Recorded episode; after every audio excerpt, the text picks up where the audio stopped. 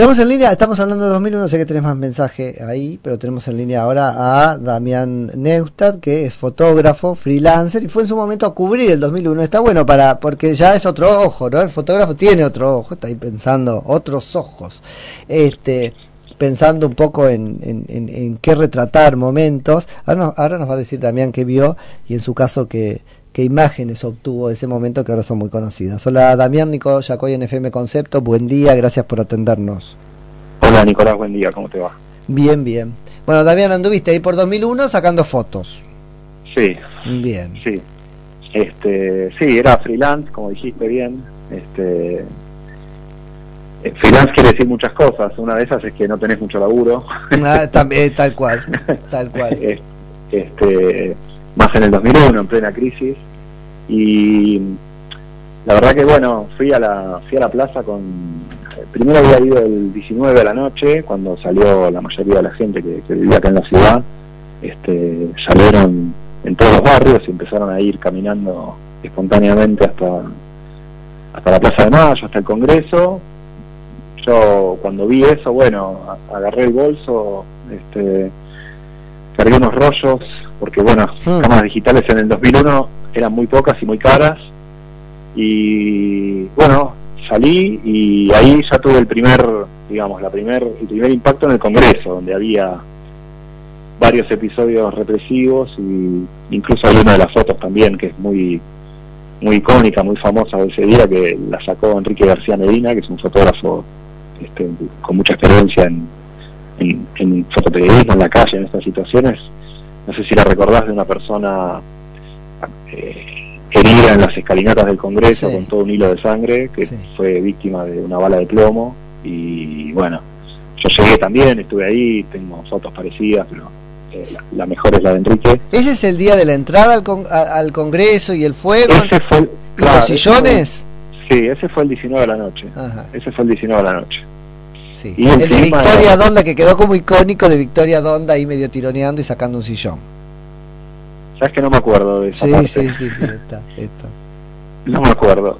Eh, porque era muy caótico todo, ¿no? Y además, eh, viste, ahora a veces yo ahora le cuento a, mis hijos, a mis hijas, que no, no, había celular, no había WhatsApp, no había Twitter, no había TikTok, digamos. Este, uno se iba enterando de las cosas un poco por, por el boca a boca. no, el, el, llamador fueron, bueno, los medios de comunicación por supuesto, pero fue la cacerola, o sea, vos sentías la cacerola tipo flautista de Hamelin e iban bajando porque total había algunos primeros, ¿no? Este... Es que yo estaba, Nicolás, mirá, yo estaba en, en el Cid en Caballito, ahí habían prendido unas fogatas en la esquina, había varios bancos. Bueno, siempre hubo un punto ahí en el Cid. Claro, y yo veía que venía la gente caminando por Avenida San Martín, eh, pero miles de personas decían vamos para la plaza, vamos para la plaza. Había ese vamos que, que, después se ha problematizado y uno empieza a pensar que fue ese vamos para la plaza que encabezaba las columnas, porque existió. Hay quienes dicen, no sé qué tan espontánea fue esa parte, pero que la gente bajó. Como de, los ratones del flautista estoy muy de acuerdo. Después no sé si hubo un flautista o qué.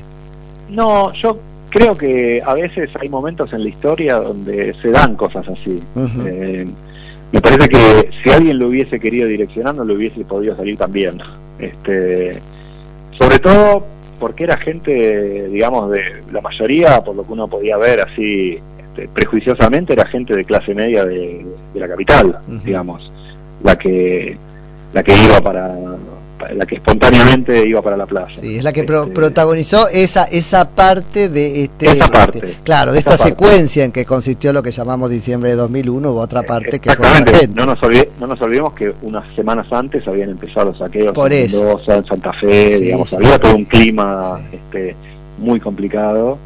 Eh, pero ese día se, se, se, ese cantito que, bueno, este los argentinos son muy ingeniosos para las canciones de cancha, pero el, la verdad que ir caminando por corrientes y que todo el mundo cante y la gente en los balcones, que se vayan todos, que no quede uno solo, eso fue fuerte. Eso fue, re fuerte. El problema es, a mí, o sea, me, me, encantó el cantito, el problema es lo que quedó del cantito. No, ni hablar. Ni hablar. Ahora están todos, tenemos que aprender que hay que tener mucho cuidado cuando cantamos porque después, ¿no? Ni hablar, ni hablar, ¿no? Y de hecho ver, ver personajes de, que en esa época tenían responsabilidades que ahora hablan como si no hubiese pasado nada, es eh, la verdad que es bastante doloroso. Sí, sí, tal cual. Pero por suerte las fotos no retratan los cantitos. No, no.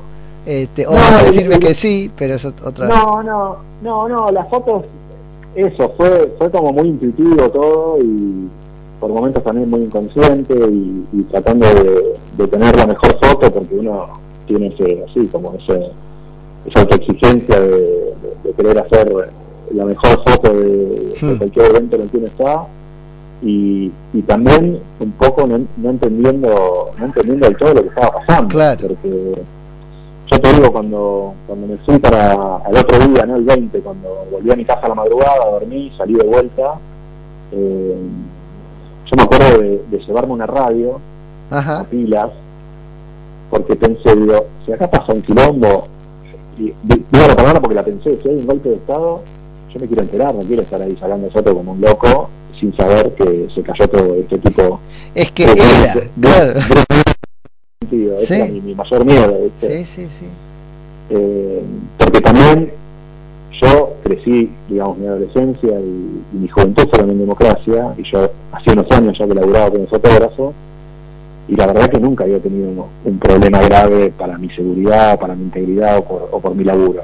Algunas veces te dicen, bueno, andá, no saques, vení, pero con el chaleco, con la cámara, con la credencial de Árgara que yo era, me sentía como seguro, digamos. Este, y, de golpe ese día, bueno, empezaron a pasar cosas que, yo no había visto. Y, lo primero que, una de las primeras cosas que vi cuando llegué, a la hora que llegué, fue esa situación en, donde la policía montada hace una andanada contra las madres que estaban dando la vuelta, porque es jueves, y, les pegan con los, con los rentes y les tiran los caballos encima, yo estaba ahí, digamos, lo, vi, no, lo vi, la fotografía, estaba, estaba ahí muy cerca, y ahí fue como un quiebre interno, ¿viste? Como si, che, esto es otra cosa, esto no puede ser. esto fue de mucha incredulidad, como no se podía creer eso. Eran imágenes que uno, y a mí que me gusta la fotografía, uno, yo he visto muchas fotos de, de los 80, de, esa época de, gloria del fotoperiodismo argentino, del retorno de la democracia y todo eso, y esas eran imágenes de la dictadura, digamos, claramente. Un caballo eh, acosando a, una, a unas madres de Plaza de Mayo eran imágenes de la dictadura.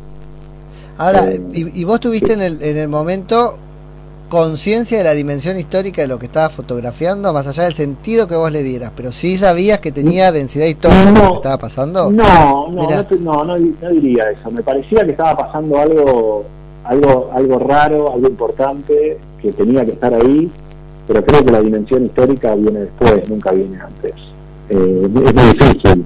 Eh, sí, sí, me parece que me, di cuenta en el momento que, algo se estaba quebrando, algo, distinto estaba pasando.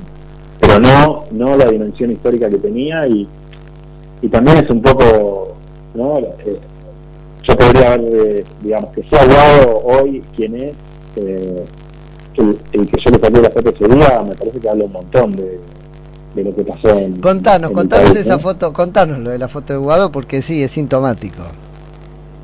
Bueno, yo a Guado lo conocía de antes, este, de unos años antes, porque él era, era, él era uno de los, fue uno de los fundadores de Hijos, y yo entre las actividades que hacía colaboraba con Abuelas de Plaza de Mayo, con las fotos, y lo conocía, nos cruzábamos en alguna marcha, en algún evento, en algún asado.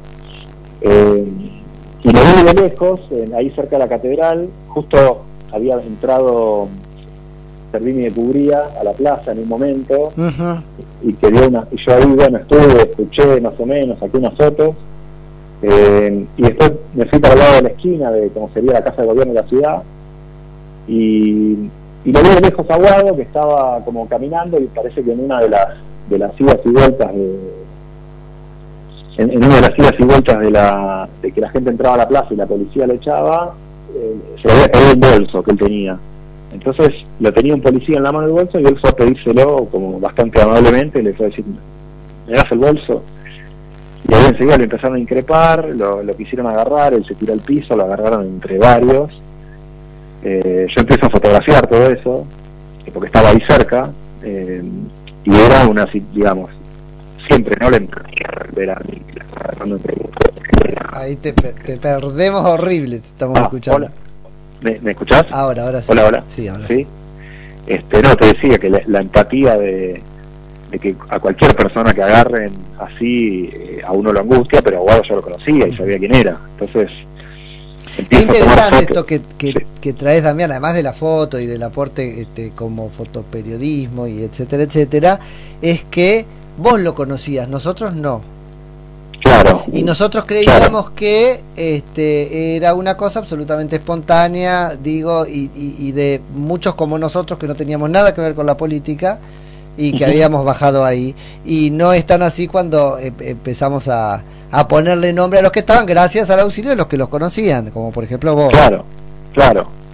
Claro, yo, eh, por eso yo lo conocía y, sabía de su historia y sabía lo que había vivido cuando, cuando fue muy chico, cuando, digamos, asesinaron a sus padres y, y la verdad que era, era una cosa como, bueno, digamos, esa, esa sensación de, bueno, viste, como que en un microsegundo decís, bueno, ¿qué puedo hacer yo? Y lo que puedo hacer es documentar esto. Eh, Uy, esto explica tantas cosas, porque por ahí después se explica esa, esa aproximación de Rodríguez a esos minutos de presidente al este colectivo de las organizaciones de derechos humanos, por ejemplo. Que uno dice, no, uno no entendía un poco, ¿por qué es esto? ¿Desde cuándo Rodríguez A se volvió? ¿No? Y bueno, es porque sabía quién estaba del otro lado de la valla en las plazas. Es que, uno esa imagen de, de, de agresión a las madres y después otra que yo estaba también al lado. ahí te perdemos mal, pero no sé si vos haces ahí algún movimiento y no, ahí, ahí está bárbaro. Bueno, bueno, a ver, el teléfono más cerca de la, de la ventana. ¿Y será? Eh, eh, no, te decía, yo después en un momento estaban las madres cerca del cabildo y, y, yo estaba ahí al lado sacando fotos y en un momento tiraron unos gas, eran tres o cuatro madres sobre la Avenida de Mayo, la escena era dantesca, ¿no? Tres o cuatro madres enfrentadas a, 10 caballos este, con los policías arriba y les tiraron unos gases, unos gases terribles, eh, eran vomitivos, no eran solo lacrimógenos, y yo tengo, tengo alergia, ¿viste? Eh, y se me cerró la garganta y en un segundo pensé que me iba a morir. O sea, dije, bueno, me voy a morir, hasta pensé, me acuesto, así no me caigo y, bueno, me muero así acostado. Y te juro que me, acosté para morirme porque no podía respirar. Y yo estaba al lado de las madres y no sé quién, porque no, no puedo recordar el rostro ni nada, alguien me levantó, me llevó caminando así a rastras a donde está la legislatura de la ciudad sobre Perú, que hay una fuente de agua, me metió la cabeza en la fuente, este, me dio agua, me dio limón y pude pude recuperar y respirar, pero ah, bueno, no sé. Sí. Este, y eh, vuelvo a esto, ¿no? O sea, la verdad que no sé qué, qué, qué le pasa a un país que, que agrede de esa manera a, a unas señoras que podás estar de acuerdo o no, pero son señoras de 80 años, ¿no? O sea, no, no, no, tiene, no tiene ninguna explicación, no tiene ninguna explicación. Y ahí estamos tratando de ver qué nos pasa, ¿no es cierto? Como país, y este dato que vos traes está bueno, este, porque te, nada, un poco conocemos este, eso, ¿no? Quiénes había de cada lado de la, este, pongámoslo de la valla o, o algo así. Las madres estuvieron eh, muy activas y eh, en algún momento sin banderas, porque yo sí estuve, el 19, el 19 era a la noche, y en un momento llegaron las columnas de las madres, este, yo pues es que no recuerdo los pañuelos, al menos no en todas, y dijeron, bueno, abran acá porque entran las madres sin, sin insignias. Claro. Lo digo, ellas estaban ahí y, eso es una cosa que... Digo, porque después explica la política que sigue. Explica un poco cómo se, se, se, recostó sobre ella Rodríguez A y ni te cuento después Néstor Kirchner. Es que yo pienso ahora, ¿no? Esto no lo había pensado, pero eh, eh, ellas fueron a cuidar a los pibes, eh, digamos, ellas fueron a, que dejen de pegarle a la gente, digamos. es Realmente yo las admiro este, a todas, ¿no? me parece que, que, con ochenta y pico de años y todo lo que vivieron encima, pasar por esas situaciones y tratando de, de, pacificar las cosas, este, bueno, son, son admirables y es verdad no lo había pensado, pero mucho de toda la política que vino después tuvo que ver con eso. Claro. Tuvo que ver con, Este, tuvo que ver con y eso. no sé sí. si a cuidar a los pibes o ellos son, ellos son este, grandes jugadoras de la política, entonces tal vez es a marcar la cancha también. Sí, No es solamente a Sí, prohijar y qué sé yo, ellos, son- ellos juegan a la política y uno puede eh, entender ahora que estaban Pero jugando ahí al principio. Uno dice jugaron los intendentes bonaerenses, jugaron, No, bueno, las madres también. mirá, yo creo, creo que las miradas, este, na- nadie pudo digitar eso de una manera tan perfecta. Creo que fueron cosas que se cristalizaron un día de un montón de cosas que venían pasando. Sí, sí. Eh, no creo que haya habido una intencionalidad ahí este, política de... Seguramente algunos sí, pero digamos, creo que se cristalizaron En los un actores políticos este, siempre hay intencionalidad política. Lo que por ahí hubo Sí. es un aprovechamiento de lo que no generaron. Sí, ¿no? Es decir, una No sé. ocupación de lugar, es la plaza, la madre, todo lo que pasa en la plaza tiene que un poco, ¿no? Y sí, era jueves, es el día de Bueno, la ronda. jueves. Era el día de la ronda. Así Y sí, que, y interesante. sí. Che, Damián, Y, y- y lo tuyo era, voy, saco fotos y, y te dejo porque se me va el programa. Era, voy, saco fotos y trato de venderla, eso es... Sí, y sí, y Ok. sí, era eso. Y las vendí. Las vendiste. Y algunas las vendí. Sí, no creas que tanto, ¿eh? En ese momento sí. Eh, algunos medios de- de- del exterior, sobre todo, Ah, que, bueno, tenían avidez en página y después, la verdad que siempre, después esas fotos siempre fueron como material para, para investigadores, para gente que publicó Claro. libros y todo, muy muy a pulmón y la verdad que no, no he cobrado eso porque me parecía que no, que no correspondía. Y a organizaciones, no, ellos tampoco cobran, eh, que tampoco las compran, digamos, no pagan. No, no, no, no, no, yo siempre las, estas fotos las he cedido y más últimamente porque bueno, ya son como, Son icónicas, sí. son icónicas, Sí, claro, claro, sí, sí, sí, sí. Así que, Sí. Damián, te agradezco muchísimo por la charla. Bueno, bueno, dale, un abrazo, ¿eh? Dale, Muchas gracias. te dejo un abrazo Hasta luego. grande. Es Damián Neustadt, que es eh, fotógrafo y en ese momento como freelancer fue a cubrir ahí y nos ayuda a rehacer gran pa- pa- parte